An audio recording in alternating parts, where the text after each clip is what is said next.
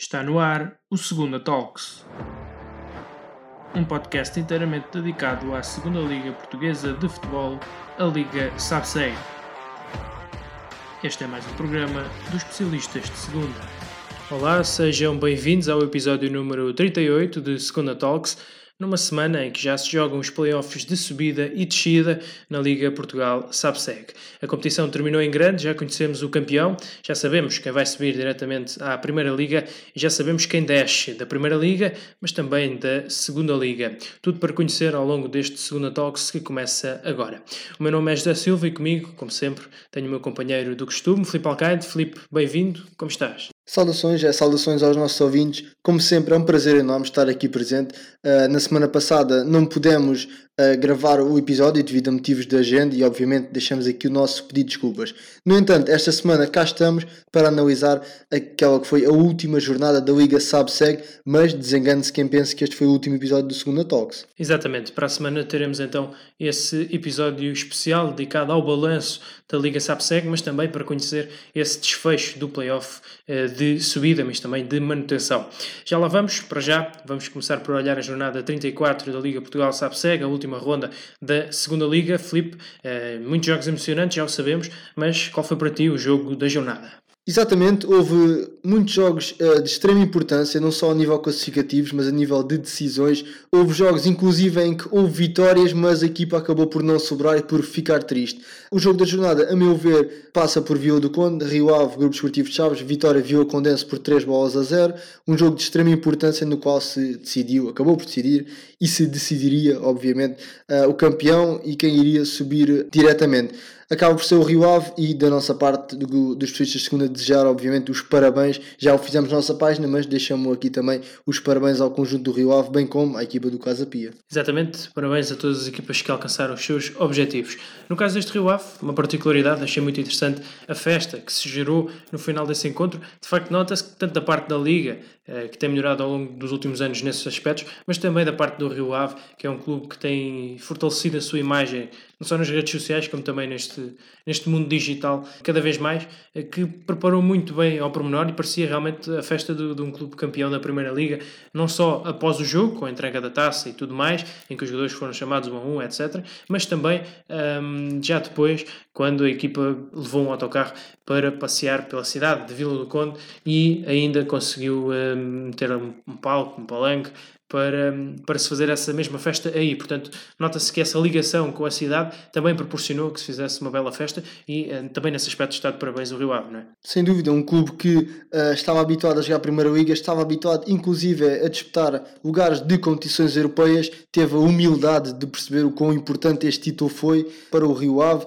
para os seus jogadores e para a estrutura e um clube que na próxima época certamente irá fazer uh, coisas muito engraçadas na Primeira Liga. De resto, neste jogo frente ao Desportivo de Chaves, uh, não deu a mínima hipótese, bem se pode dizer, entrou a matar, entrou com tudo, uh, marca um gol logo no minuto inaugural, ainda não estava completo, e depois já no final, quando o Desportivo de Chaves começou a consumir, de certa forma, pelos nervos, acabou por ter o Luís Rocha expulso, baixa para o playoff, um, mas também aqueles dois golos do, do Aderlan na sequência de bola parada, de resto um golo foi quase uma fotocópia do outro, Pedro Moral muito bem nos cruzamentos, uh, e o Rio Ave leva daqui então os 3 pontos e completa a segunda liga com 70 pontos, o que não deixa de ser um pormenor muito interessante, porque aqui ao lado, na primeira liga portuguesa, o Futebol Clube do Porto conseguiu vencer a primeira liga portuguesa, num ano de recordes, é preciso dizê-lo, mas ainda assim conseguiu vencê-la com 91 pontos, uh, e se quisermos ir para os recordes anteriores, andava ali nos 88 pontos, 86 pontos, ou seja, uh, esta segunda liga conseguiu ser uma das mais competitivas uh, de sempre, não é? 70 pontos numa liga a 34 jogos. Muitas das vezes os adversários não se escondem, querem jogar, qualquer uma pode ganhar a qualquer outra. Uh, isso é uma verdade cada vez mais entendida por todos os adeptos do futebol. É que esta segunda liga, uh, no que confere à competitividade, não direi que não tem igual, uh, mas tem muito pouco parecido, não é? Sim, e 70 pontos em 34 jogos, estamos a falar de uma média um nadinha superior a 2 pontos por jogo. Portanto, estamos a falar de um Rio Ave que não foi assim tão hegemónico quanto isso, quando tivemos um Casa Pia a 2 pontos atrás e um grupo desportivo de Chaves com 6 pontos atrás. Portanto, estamos a falar de uma diferença muito pequena de uma, de uma equipa que acaba em primeiro lugar, mas tem 6 derrotas, por exemplo, e 7 empates. Portanto, dos 34 jogos ganha 21, o mesmo número que a equipa do Casa Pia, por exemplo. Uh, estamos a falar de uma liga muito competitiva e no qual, por vezes, uh, o Rio Ave acusou essa mesma competitividade e quem pensava que isto seria, no início da época, um passeio no parque para o Rio Ave, desenganou-se completamente depois de ver esta liga, sabe-segue. É, e em favor dessa opinião de que isto iria ser um passeio, uh, estava precisamente o, facto do Rio Ave ter entrado muito bem na, na, na, temporada, para lá de ter um plantel absolutamente estratosférico para a competição, não é? mas isso são, são flores de outro canteiro, como se costuma dizer. Falaste no Casa Pia, Casa Pia que venceu também, goleou Leixões por 5 a 1 na casa dos Matosinhenses, uh, mas ainda antes de falarmos desse jogo, gostava de abordar este pormenor, porque na, durante esta semana o Filipe Martins, técnico do Casa Pia, foi até ao programa Futebol Total do Canal 11, onde abordou muitas das questões que envolvem este Casa Pia, uma das quais é o facto de, do clube apostar uh, não só numa estratégia de scouting, mas tudo que gravita à volta do clube nas estatísticas, ou seja, essa questão que tu falavas há pouco da média de dois pontos por jogo que o Rio Ave neste caso fez, uh, foi também essa média que o Felipe Martins percebeu que a equipa teria que fazer para, para vencer, para subir, neste caso. Portanto, também aqui uma nova forma de abordar o jogo, de abordar o futebol por parte do Casa Pia. Uh, de resto, o Estoril Praia também, eu já o falei aqui na época passada, também utilizava essa estratégia. Uh, mas voltando então ao jogo, Casa Pia, muito bem, sabia que acontecesse o que acontecesse, muito dificilmente não iria, não iria jogar a Primeira Liga na próxima temporada. uma vitória em Matosinhos praticamente concedia-lhes esse desejo e acabou mesmo por acontecer. Também fruto da, da derrota do Chaves, é certo, mas uh, eu direi que, que era a equipa que estava em melhores condições de garantir um lugar de subida automática. Uma entrada derrompante, já tínhamos 3-0 aos 16 minutos, o que também foi de certa forma o Casa Pia a passar uma mensagem uh, para o Estádio dos Arcos, para a Vila do Conde, de que a subida já não passava por ali, passava pelo Estádio dos Arcos. Sim, apenas para concluir o teu raciocínio relativamente a essa abordagem, esse novo tipo de abordagem que o Casa Pia utiliza, pôs em prática, faz lembrar um pouco uh, aquele filme, Moneyball, não sei se os nossos ouvintes terão a oportunidade de o ver, passa muitas vezes no canal YouTube, portanto recomendo uh, vivamente que o façam.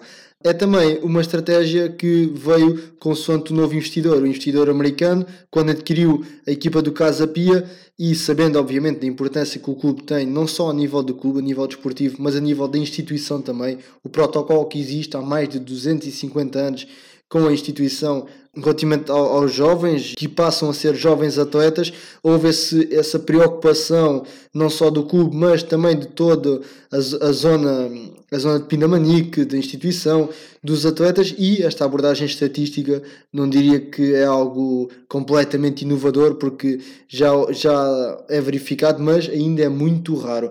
Relativamente ao jogo, Casa Pia amassou completamente e passa a expressão a equipa do, do Eixões José Mota. Tínhamos falado que poderia haver uma surpresa, ora aos 16 minutos as nossas previsões uh, caíram por terra. Realmente a equipa do Casa Pia passou o rolo compressor completamente em Matosinhos. Não teve, o Eixões nunca teve a mínima hipótese e só mostrou que de facto do Pátio da Bandeira vão para a primeira definitivamente. Para nem mais, Casa Pia na Primeira Liga, 83 anos depois uh, estiveram presentes na primeira edição da competição uh, sobre esse desígnio e voltam agora com as esperanças renovadas de fazer uma boa temporada.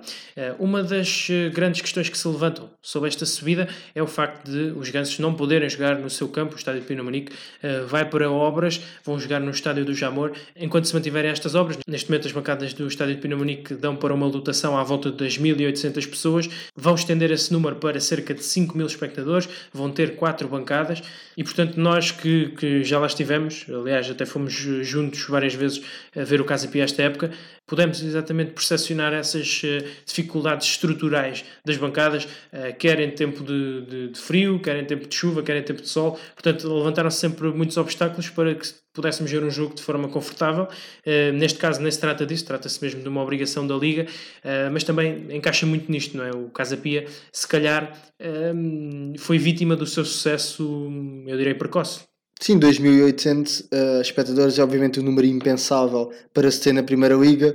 Uh, se calhar o Casa Pia não esperava subir esta época, sinceramente não, não, o projeto era um projeto interessante, se calhar não, não esperava que corresse assim tão bem e como tu disseste foi vítima do seu sucesso, terá de aumentar a lotação, mesmo assim 5 mil creio que é um número, não sendo a nossa liga, obviamente a liga com melhores números de assistências, creio que é um número manifestamente baixo, à volta dos 8 mil seria um número mais aceitável. No entanto, e obviamente que vale o que vale, Casa Pia irá jogar no Jamor, um estádio que é subejamente conhecido de todas as equipas, portanto uh, será a nova casa, entre aspas, dos Gansos até as obras estarem concluídas e esperemos que obviamente que, que os jogadores se adaptem, sabemos sempre da dificuldade que é e da diferença que é jogar na nossa casa, efetivamente, uh, e jogar na nossa casa, entre aspas, portanto, uh, nesse sentido, será uma adaptação para os jogadores, para a estrutura e será um novo desafio, obviamente, para os gansos. Mas quem também foi vítima do seu sucesso, digamos assim, entre aspas, uh, foram os treinadores não só do Casa Pia, o Filipe Martins, como também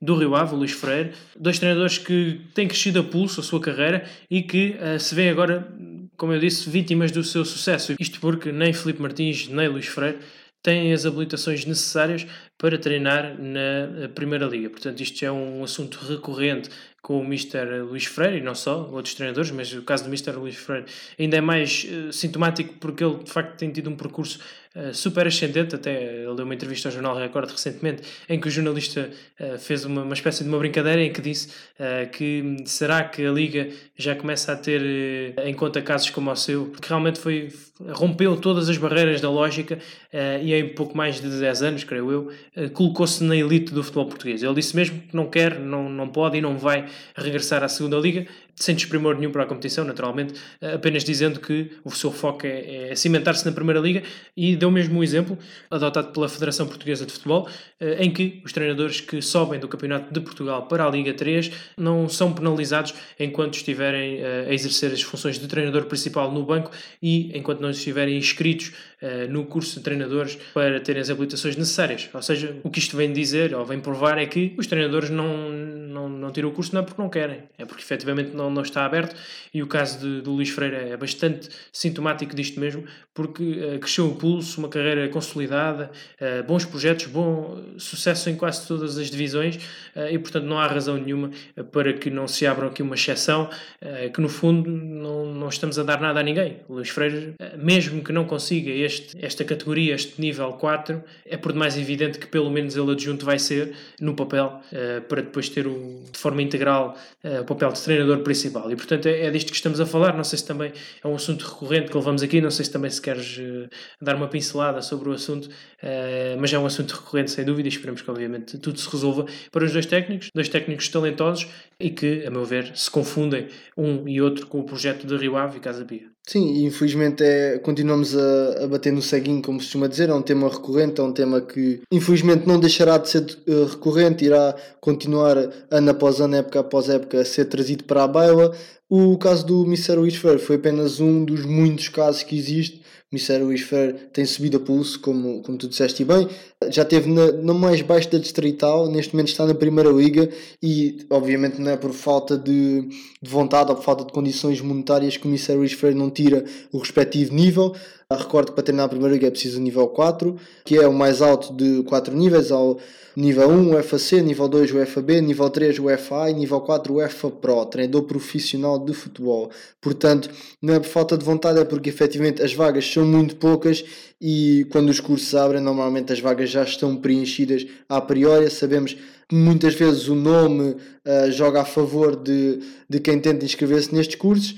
Uh, os tempos vão passando, há, um, há, alguns anos, se calhar, não era bem assim, era mais por meritocracia.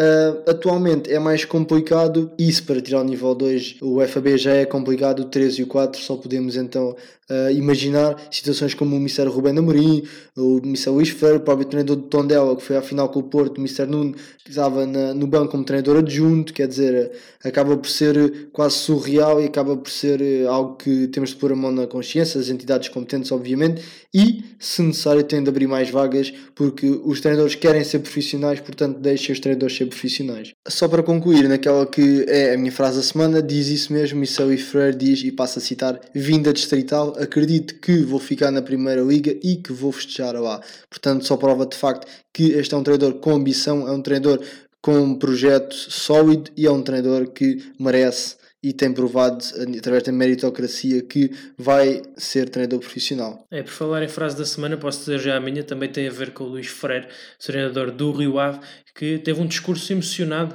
após essa subida, mais uma na sua carreira de resto.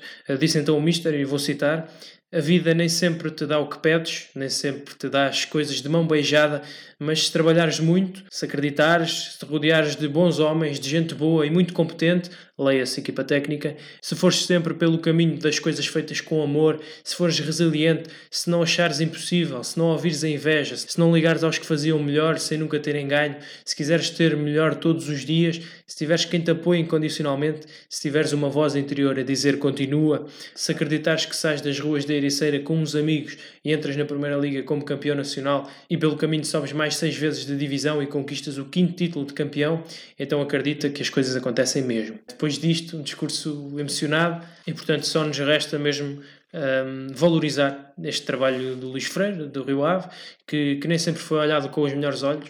Uh, parece que, por ter efetivamente um grande plantel, tinha a obrigatoriedade de ganhar. No futebol nem sempre é assim. E, portanto, os parabéns também para o Mr. Luís Freire e para o Mr. Filipe Martins, uh, aos dois, o melhor sucesso.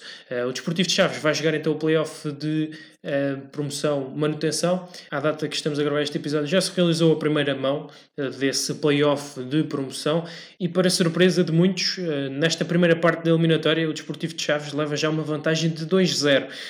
Um jogo que os flavienses foram de facto melhores em toda a linha e que o Moreirense não, não teve, não conseguiu dar resposta, se até entrou bem se notou ali algum nervosismo da parte do Desportivo de Chaves, não queria cometer erros. O Moreirense também queria resolver rápido a questão, notava-se isso.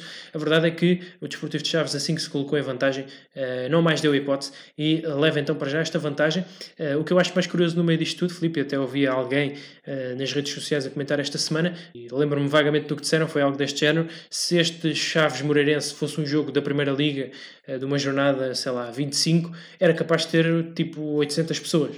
Mas como é um playoff, traz 5 mil ao estádio. Portanto, é esta magia do playoff que, e muito bem, a Liga implementou. Sim, é uma iniciativa muito interessante, é uma iniciativa que já se realizava em, em vários países e que de, tem vindo há uns tempos para cá a ser adotada uh, a nível nacional e é uma iniciativa que uh, é muito positiva e vem demonstrar mais importância, trazer mais espectadores ao estádio, embelezar um pouco mais estes jogos que, como tu disseste bem, se calhar se fosse numa jornada banal, passa a expressão, não teria tantos adeptos, seria mais uma jornada, também dependendo da sua importância a nível classificativo, mas que através deste playoff é-lhe atribuída automaticamente uma importância suplementar e o facto de ser jogada a duas mãos, a meu ver, também é, é muito interessante, em vez de ser apenas uma mão em, em, campo neutro, o facto de ser as duas, a duas mãos consegue, eu diria que despertar duas localidades diferentes, no caso Moreira de Cónigos e Chaves, que uh, receberam e muito bem, com 5 mil adeptos, 5 mil espectadores, o Moreirense e o Chaves fez um grande jogo, ganhou de forma justa. O Moreirense tem vindo a desiludir jornada após jornada na Liga, na, no principal escalão do futebol português. Desta vez não pôde contar com o Mister Sapinto no banco, estava suspenso, recordo pelo uma situação que aconteceu no, após o jogo em Vizela. Portanto, uh, de facto, eu acho que não foi, na minha opinião, não foi tanto uma surpresa, foi sim um acumular de, daquilo que é a época de Moreirense e aquilo que é a época de Chaves, uma equipa que chega com a seta para cima e outra com a seta para baixo, passa a expressão, e que certamente o Chaves uh, muito dificilmente deixará escapar esta vantagem na segunda mão. Sim, lá está aquilo que temos vindo a apelar ao longo dos anos e a dizer, às vezes até é mal entendido, mas um, ehm, que esta segunda liga é tão competitiva que as equipas de topo da segunda liga batem-se claramente pelos três pontos, pela vitória, com as equipas uh, da, da primeira liga que estão em baixo de forma, que estão lá mais para baixo. Isso não tem nada a ver com os clubes, com os plantéis, tem a ver sim com a qualidade que já há na competição. Voltando à nossa jornada 34, vamos olhar ainda outros jogos que marcaram a ronda. O Feirense despediu-se do estádio Marcolino de Castro com uma vitória, uma goleada por 4 a 1 sobre o Nacional, curiosamente duas duas das equipas que uh, levaram esta candidatura à subida, uh, nos casos assumida, noutros não, uh, até bem perto do final. levou melhor o Feirense, bisou André Rodrigues, André Rodrigues que é hoje protagonista na nossa rubrica Quem é? Filipe, fala-nos um pouco melhor sobre este jovem. André Rodrigues é um jovem, tem 24 anos, 1,76m, 68kg, é um jogador que, como tu disseste bem, esteve em evidência nesta jornada, um jogador que tem uma carreira na qual não passou assim por tantos clubes, apesar de ter, de ter já 24 anos e deixaste já entre aspas, começou no Felgueiras em 2008, onde se manteve até 2012 o seu clube de formação. Uh, depois saiu para o Futebol Clube Felgueiras 1932, uh, esteve numa passagem também de um curto espaço de tempo, 2012 a 2015, três épocas, tendo passado depois uma época pelo Sub-19 no Passos Ferreira, onde se fez uma boa época, evidenciou-se, voltou para o Felgueiras, onde esteve durante cinco épocas, uh, entre 2016 e 2021, e após essas cinco épocas transferiu-se para a equipa do Feirense, onde reencontra Rui Ferreira e na, na época já leva 23 jogos disputados, 4 gols marcados e uma assistência. É um jovem que tem contrato até uh, julho de 2022, sensivelmente daqui a dois meses veremos Uh, se será um jogador que irá fazer parte dos quadros do Feirense para a próxima época. Esperemos que sim, ou se uh, poderá vir um chamariz de outro, de outro lado e vir buscar este jovem talento. Rubrica Quem é, já sabem, dedicada a jogadores jovens ou jogadores que se tenham evidenciado nesta Liga SAPSEG. De resto, na próxima semana vamos ter um Quem é especial, dedicado a uma carreira também ela especial. Fiquem atentos porque vai eh, valer a pena. Eh, mas voltando aqui a este encontro entre Feirense e Nacional, o destaque vai claramente para a equipa madeirense, onde grande parte dos jogadores poderão ter feito o último encontro ao serviço dos insulares. Eh, isto porque o presidente do clube, Rui Alves, disse, e vou agora citar, eh, contam-se pelos dedos das mãos os jogadores que ficam na próxima temporada. De resto, Marco Matias, eh, o melhor assistente na Liga Sapseg 2021-2022, já assinou pelo Farense e é eh, já de certo uma das baixas de um plantel que não terá Rui Borges enquanto técnico, também já é certa essa saída e todo o plantel deverá então levar uma volta grande de cima a baixo. Portanto, fica aqui esta nota: o Nacional na próxima temporada deverá reprojetar as suas ambições e uh, isso fica subentendido também uh, das palavras de Rui Alves, que criticou o governo uh, regional da Madeira pela falta de apoios. Mas avançamos nesta ronda 34 da Liga Portugal SAPSEG para falar da segunda equipa que desceu, a segunda equipa a ser despromovida à Liga 3 foi o Varzim Sport Clube. Os poveiros até venceram, mas uma vitória do Sporting da Covilhã na Reboleira acabou por sentenciar o destino deste histórico clube da Póvoa de Varzim. Um, de resto, o Sporting da Covilhã já joga o play-off de manutenção frente ao Alverca, mas já lá vamos. Para já, Felipe, olhar também para esta queda de um clube histórico, uh, o Varzim, que na temporada passada teve um desfecho saboroso, salvou-se na última ronda, mas que nesta época, embora tenha acalentado a esperança de se manter até a final, uh, acaba mesmo por cair para onde não queria, para a Liga 3. A equipa do Varzim teve essa sorte se bem que no futebol a sorte é sempre muito complicado de falar dela, teve essa sorte na época transata, esta época não o conseguiu. A equipa acaba como sendo o pior ataque da Liga Sabseg, apenas 25 gols em 34 jogos. Acaba também como uma das equipas com mais derrotas, com 15 derrotas, apenas uh, atrás da equipa do Académico Viseu e em igualdade com a equipa de Estrela da Amadora. Portanto, uma equipa com estes números dificilmente se manteria uh, na Primeira Liga. Foi mesmo uma época em que não houve a competência necessária para atingir a manutenção.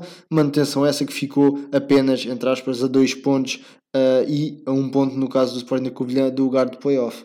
Sim, penso que a grande problemática, o grande problema uh, no meio de toda esta descida do Varzim uh, foi mesmo o mau arranque, porque de resto na segunda volta penso que foram das equipas que mais pontuaram, não sei se fizeram à volta de 25, 27 pontos.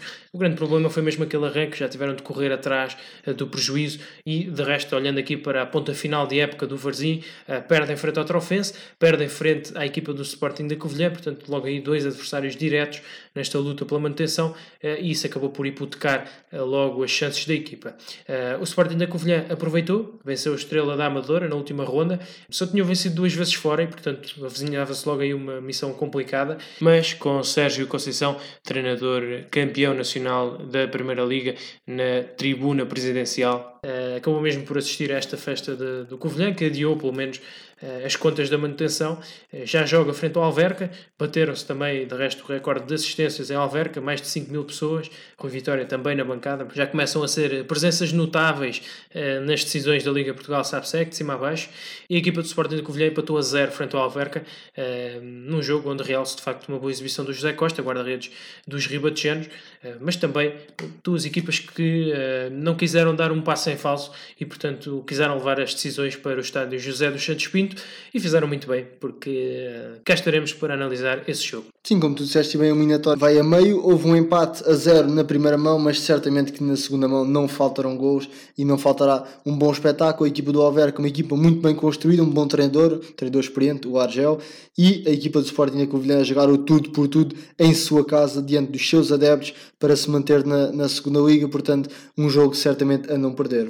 É aqui um pormenor muito interessante e durante a semana o Argel eh, recebeu o prémio de melhor treinador da Liga 3 né, no referido mês, não me recordo agora, pelas mãos do, do Cândido Costa e ele dizia precisamente isto. Uh, o Cândido Costa perguntou-lhe se ele achava, o que é que ele achava da Liga 3 antes de chegar, não sei o quê, e o que é que ele acha agora. Uh, e uma das frases que ele disse que eu achei muito interessante foi que já se fala mais da Liga 3 do que propriamente da Liga SAPSEC, da segunda Liga. E, portanto, isso mostra também que os clubes já estão muito bem trabalhados em termos de comunicação, em termos de imagem, em termos da ligação que há com os adeptos. Repara que na Liga 3 batem-se recordes sucessivamente. É, é, já tivemos 14 mil, já tivemos costumamos ter 8 mil, 5 mil, portanto, estádios sempre muito bem compostos, apoio fervoroso e, portanto, parece-me que eh, está a voltar um pouco daquele bairrismo, uh, daquele gosto pelo futebol da parte dos adeptos, uh, o que é sempre bom e que beneficia a todos, porque repare-se com as frequentes subidas e descidas que acontecem todos os anos, não só na Liga Sapseg, mas também na Liga Sapseg, tudo o que acontece de bom na Liga 3 vai acabar também, inevitavelmente, a longo prazo, ou, ou curto prazo, ou médio prazo, vai acabar por tocar também na Liga Sapseg e, portanto, também dar os parabéns à Liga 3, que é uma prova muito bem trabalhada a vários níveis e que permite que um, outras competições, no caso também a segunda Liga, uh, possa melhorar. Para finalizar este olhar à ronda 34, vamos olhar para os jogos de que ainda não falámos. O Académico de Viseu perdeu frente ao Penafiel, no Estádio Municipal de Aveiro. Quem sabe se foi a última vez que vimos os viriatos a jogar em Aveiro e não uh, no seu estádio municipal do Fontelo. Esperemos que na próxima época já estejam a jogar no Fontelo, também para, para evitar estas deslocações dos seus adeptos, que também são sempre fustigantes e que afastam, no fundo, as pessoas dos estádios. A Académica empatou a zero frente ao Farense, depois de 88 épocas nos campeonatos profissionais os estudantes deixam mesmo uh, a segunda liga, no caso uh, uma das ligas profissionais em Portugal, vão para a Liga 3, esperamos que voltem em breve também, porque fazem falta, não só eles como também os seus adeptos.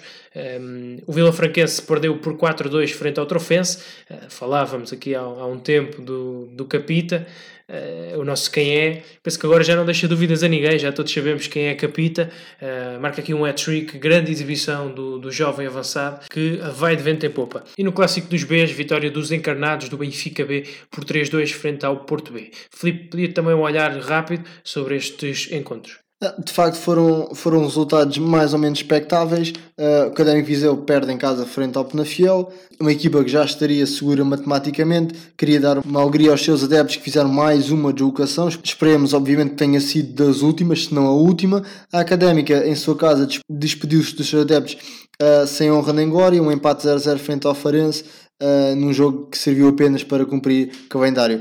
Viu a Franquense derrotado em casa por 4-2, um super capita, digamos assim, aliado também um super Sérgio Machado, 4 jogos, 4 vitórias, uh, não fosse 100% vitorioso, não fosse uh, ter entrado mais tarde e, quiçá, uh, estaria a lutar com o Mr. Luís Freire com o Mr.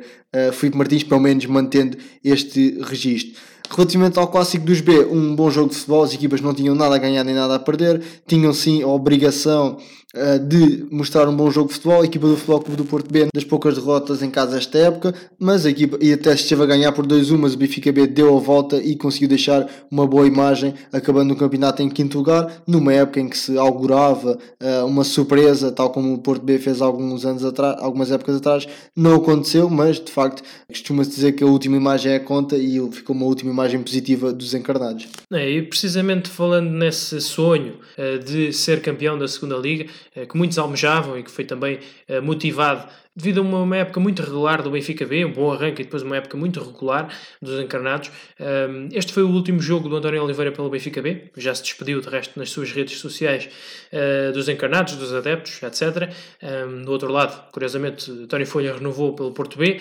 agradecendo também o gesto do clube que numa fase muito difícil, no caso Pinto da Costa, deu-lhe força e disse mesmo que, que era uma ligação que não se ia quebrar e, portanto, isso também dá força ao treinador. Uh, mas voltando ao António Oliveira, disse aqui uma, uma frases muito interessantes uh, acerca deste sonho uh, do título.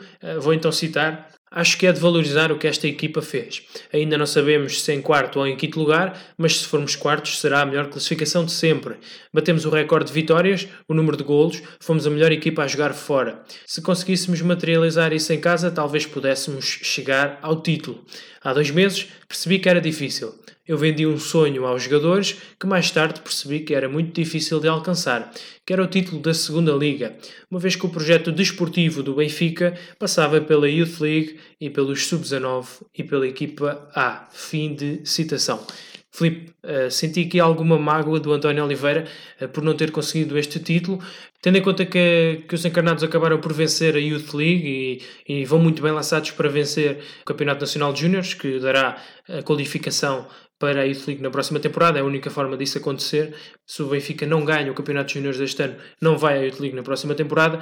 Portanto, achas que um, o facto de terem ganho a Youth League e muito provavelmente irem ganhar os Sub-19, juntamente com uma política na equipa A de, de muita aposta já nos jovens, casos de Paulo Bernardo, Henrique Araújo, que vão aparecendo, se achas que todos estes condimentos eh, validam uma estratégia que foi clara do Benfica que era apostar em jovens jogadores em vários escalões, em várias equipas e com objetivos uh, diferenciados. Achas que uh, não fosse isso, esta equipa do Benfica B estaria a lutar por outros uh, objetivos? Eu acho que não, não foi por aí. Eu acho que a equipa do Benfica tinha potencial e quando falo na equipa, falo no, no, no Caixa Futebol Campos. Há potencial lá para o Benfica ser competitivo em todas as frentes e por ser competitivo, entenda-se, disputar o título. Um, a prova da exibição categórica na Youth uh, uma exibição completamente demolidora frente ao Salzburgo, foi a prova disso mesmo, uh, de que há qualidade e jogando com muitos jovens, jovens, uh, alguns deles que se calhar foram, tiveram de ir de autocarro para, para a Youth League, passa a expressão, é a prova de que o Benfica tem qualidade e tem potencial e jovens com potencial para atacar em todas as frentes. Eu acho que não foi por aí que o Benfica B não foi campeão. Eu acho que era um sonho muito complicado, tendo em conta os projetos do, do Rio Ave, próprio Casa Pia, Ferencio Nacional ainda tiveram aí um pouco, uh, vai não vai, o Chaves, eu acho que era muito difícil, mas o Benfica B terminando, terminando no caso em quinto lugar, uh, o quarto lugar também seria completamente eh, justo, uh, se é que há justiça no futebol, fica um ponto do Feirense. Uh, não foi por aí que o Benfica não fez melhor classificação, mas obviamente foi uma época espetacular a todos os níveis. Só não foi mais espetacular porque a equipa de facto manteve-se muito tempo em primeiro lugar e acabou por ser um pouco vítima do seu sucesso. Já passámos a expressão várias vezes e acabou por ficar um sentido de desilusão que não é verdadeiro, porque o Benfica faz um quinto lugar, que é das melhores classificações de sempre, igual à melhor classificação de sempre, e mesmo assim os adeptos sentem-se desiludidos e os jogadores, portanto, vemos bem o quão positivo esta época foi. Sim, não tenho aqui os números, mas certamente que o Benfica B deverá ter sido, se não a equipa que mais jogadores lançou, eh, uma das equipas que mais jogadores lançou e utilizou ao longo da temporada, eh, o que também ajudou a desconfigurar esse sonho eh, do título, mas parece-me que este afastamento dos lugares de topo, nomeadamente do primeiro lugar, teve que ver exatamente com uh, uma série de, de, de dois, três jogos, nomeadamente aquela derrota com o Casa Pia, na altura em que, em que estavam todas as equipas muito próximas uma das outras, com distâncias de um, dois, três pontos. Uh, Parece-me que a equipa claudicou em jogos frente a adversários diretos, uh, depois também entrou ali num ciclo mais negativo, começou, algumas decisões de arbitragem uh, não deixaram a equipa focar-se exatamente no seu futebol, não que tenham sido decisões certas ou erradas, mas efetivamente a estratégia uh, de quem liderava o clube, no caso do seu treinador, mas também de alguns jogadores, foi de focar-se, na minha opinião, em demasia nesses erros, e a equipa parece-me que se desfocou um pouco. Depois, há ali uma, um período mais dúbio, também com uma utilização de jogadores uh, mais periclitantes, jogadores que, que não tinham tanta rotação, depois uh, mete-se uma estratégia de, de três defesas centrais e veio o Morato, que é da equipa principal, e veio o Diogo Nascimento, que é da equipa de sub-23, e portanto há ali muito, uma mescla de jogadores muito grande, e recorde-se no fim de semana em que a equipa vence a Youth League, na equipa B uh, estão apenas 5 jogadores no banco, e acho que isso diz bem das dificuldades que tiveram em montar um plantel, ou, ou melhor, montar plantéis que fossem competitivos em vários escalões para ter sucesso em todos e, portanto, também acabou por passar um pouco por aqui. Ter jogadores suficientes, com qualidade, com rotação, porque qualidade todos eles têm, com minutos, com competitividade para jogar em todas as frentes. E parece-me que uh, concordo um pouco nessa perspectiva do António Oliveira. Agora, ninguém lhe escondeu nada. Quando ele vinha, já sabia uh, de que era feita uma equipa B, creio eu, e portanto uh, acaba por ser o mais natural haver estas trocas. E é bom, acaba por ser bom para o projeto do Benfica que assim aconteça. Analisados que estão os jogos da ronda 34, vamos então olhar agora para as classificações pela última vez nesta temporada. O Rio Ave fica então em primeiro lugar, com 70 pontos, mais 2 que o Casa Pia, segundo classificado. As duas equipas vão jogar na Liga Portugal B-Win na próxima temporada. O Desportivo de Chaves está em terceiro lugar, 64 pontos, está a jogar o playoff de promoção. O Feirense foi quarto classificado com 58, mais um que o Benfica B, quinto com 57. Nacional e Penafiel dividem o sexto lugar com 51 pontos, 48 para o Leixões. O Mafra tem 43, Porto B 42, Farense e Vila Franquense 41, Trofense 40.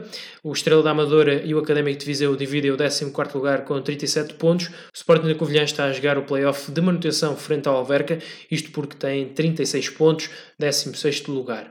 Nos últimos dois lugares ficaram reservados a Varzim, 35 pontos, e Académica 17. As duas equipas vão jogar na Liga 3 na próxima época. Vista que está a classificação, vamos olhar para as assistências desta 34ª jornada. O Porto B Benfica B recebeu 542 espectadores, Académico de Viseu Penafiel 141, Académica Farense 658, Vila Franquense Trofense 174, Rio Ave Desportivo de Chaves 3.668 adeptos, Leixões Casa Pia 2.354, Feirense Nacional 539, Varzim Mafra 3.532, Estrela Amadora Sporting da Covilhã com 4.036 adeptos. Filipe, um olhar para estes números que, eh, uma vez mais, reforçam tendências. Rio Ave, Varzim e Estrela, eh, três dos clubes que mais adeptos trazem ao estádio e que eh, mantiveram então esses números. Sim, eu no último episódio tinha pedido, entre aspas, 20 mil adeptos, uh, não me fizeram vontade, infelizmente, 15 mil, sensivelmente à volta disso. Uh, jogos de facto muito fracos a nível de assistências, o Académico Viseu na Fiel, o Porto P, Benfica B esperava um pouco mais, o próprio Vila Franquense, Trofense, uh, não, não esteve ao nível uh, das equipas. Mas depois, como tu disseste bem, jogos em Vila do Conde, em Matosinhos, na Póvoa e na Amadora, de facto, uh, acabam por fazer quase completamente as assistências, fazem cerca de 13 mil, 13 mil uh, espectadores, portanto, obviamente, só é de agradecer uh, quando assim acontece e deixar uma palavra a estes clubes que continuam ou aumentem para a próxima época o número de adeptos presentes. Sim, nesse aspecto é uma pena perdermos, aqui entre aspas, o Varzinho, um dos clubes que mais contribui para trazer adeptos para os estádios. Recordo que são, creio que, a quinta melhor média de assistências nos estádios, o Varzim Sport Clube, e está à vista. Nos últimos jogos temos assistido a 2 mil, 3 mil adeptos de, de média do Varzim, portanto nota-se claramente que há aqui uma, uma tendência boa, positiva e que para a próxima temporada não vamos ter o Varzim na segunda liga, que já por si é triste, eh, mas ainda mais por não termos eh, o calor dos seus adeptos. Avançamos para as rubricas da jornada, começamos pelo jogador da jornada, Filipe. Eh, quem é a tua escolha? Adriano Santos, o central do Rio Ave, faz aqui dois gols completamente decisivos, a meu ver. o Rio Ave estava a ganhar por 1 a 0, tinha mais um homem em campo, mas os Chaves apesar de estar a dar sinais de nervosismo e de alguma incapacidade a nível ofensivo, uh, o Aderão arruma aqui com a questão, faz lembrar um pouco uh, um central marcado dois golos, não é, não é apanágio, até é, acaba por ser até antagónico àquilo que deve ser o futebol, mas o Aderão faz lembrar aqui um Mbemba uh, na final da taça, marca dois gols, dois gols de cabeça, dois gols quase fotocópia um do outro e portanto acaba por ser o meu jogador da jornada. Da minha parte, temos Capita, o craque do Trofense, que nestes últimos jogos uh, tem merecido claramente a aposta do Mr. Sérgio Machado e que neste encontro acaba por fazer a delícia dos adeptos com três golos uh, que permitem à equipa do Trofense uh, carimbar mais um triunfo, o quarto em quatro jogos, para o Mr. Sérgio Machado e que final de época para este Trofense, quem se esperava muitas, muitas dificuldades para conseguir a manutenção, mas que acaba num honroso 13 terceiro lugar, apenas dois pontos do décimo lugar. Eh, portanto, está numa muito boa posição eh, este trofense de Sérgio Machado e capita por suposto também. Vamos ver o que acontece na próxima temporada. Sai claramente valorizado, não sabemos uh, se vai continuar no Trofense, se vai mudar de clube, mas é certo que uh, rubrica aqui uma bela temporada. Avançamos para o treinador da jornada, isto porque já falámos da frase da semana, mas no que confere aos homens do Leme, as nossas escolhas não são muito diferentes, mas também não são surpresa para ninguém, creio eu. Sim, como não deixaria uh, de poder dizer, os, a minha escolha vai para o Mister Luís Feira, acaba em primeiro, leva o Rio Ave ao título de campeão, algo que era expectável, mas por algo ser expectável não quer dizer que isso seja, que isso aconteça ou que seja uma obrigação. Portanto, na teórica é tudo muito fácil, na prática não é bem assim e o Michel Luís Freire dá aqui um, um pontapé aos críticos, entre aspas, uh, uma chapada de uva branca, se assim preferirem, que leva o Rio Ave à Primeira Liga e muita curiosidade para o que irá fazer na próxima época, com uma certeza, temos muita pena de não, não voltar a falar dele e do seu Rio Ave.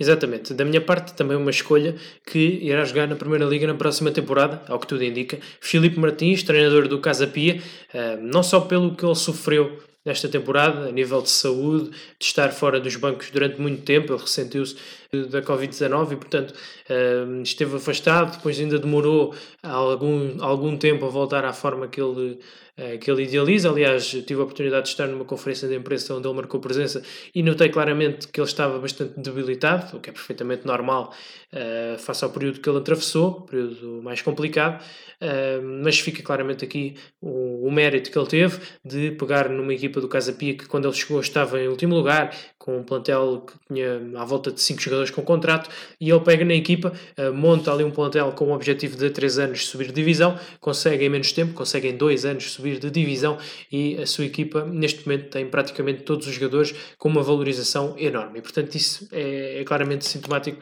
de um bom trabalho, de um bom projeto uh, e, sobretudo, de um grande treinador. Felipe, fica por aqui este segundo Talks, o penúltimo desta temporada. Recordo para a semana teremos um episódio especial dedicado ao balanço da temporada, mas também ao desfecho destes playoffs. Vamos olhar a tudo e convidamos-vos desde já a marcarem presença. Felipe, convido também a ti a deixares uma nota de despedida e vemos para a semana. Sim, como sempre, um prazer enorme uh, deixar um forte abraço aos nossos ouvintes, uh, independentemente de qual tenha sido o resultado uh, da equipa apoia. Independentemente disso, foi uma época muito interessante, foi uma, uma época repleta de, e recheada de bom futebol uh, e que no, no final de contas prevaleça o desportivismo, o fair play e que prevaleça o futebol acima de tudo. Da minha parte é tudo, para a semana estaremos cá novamente. Exatamente, fica por aqui este segundo Talks, nós voltamos para a semana, como disse, até lá já sabem, fiquem bem, fiquem por aí, fiquem com especialistas de segunda, deixamos-vos agora com o hino do clube campeão da Liga SAPSEG.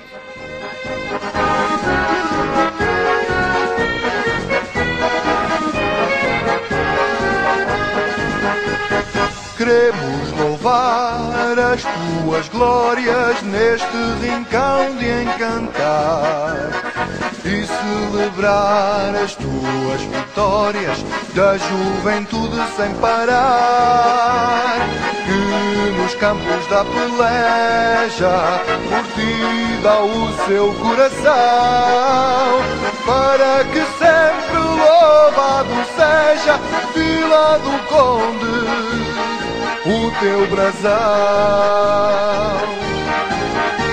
Lutar, lutar, com fila de campeão, querer vencer, com vibrante animação, e superar,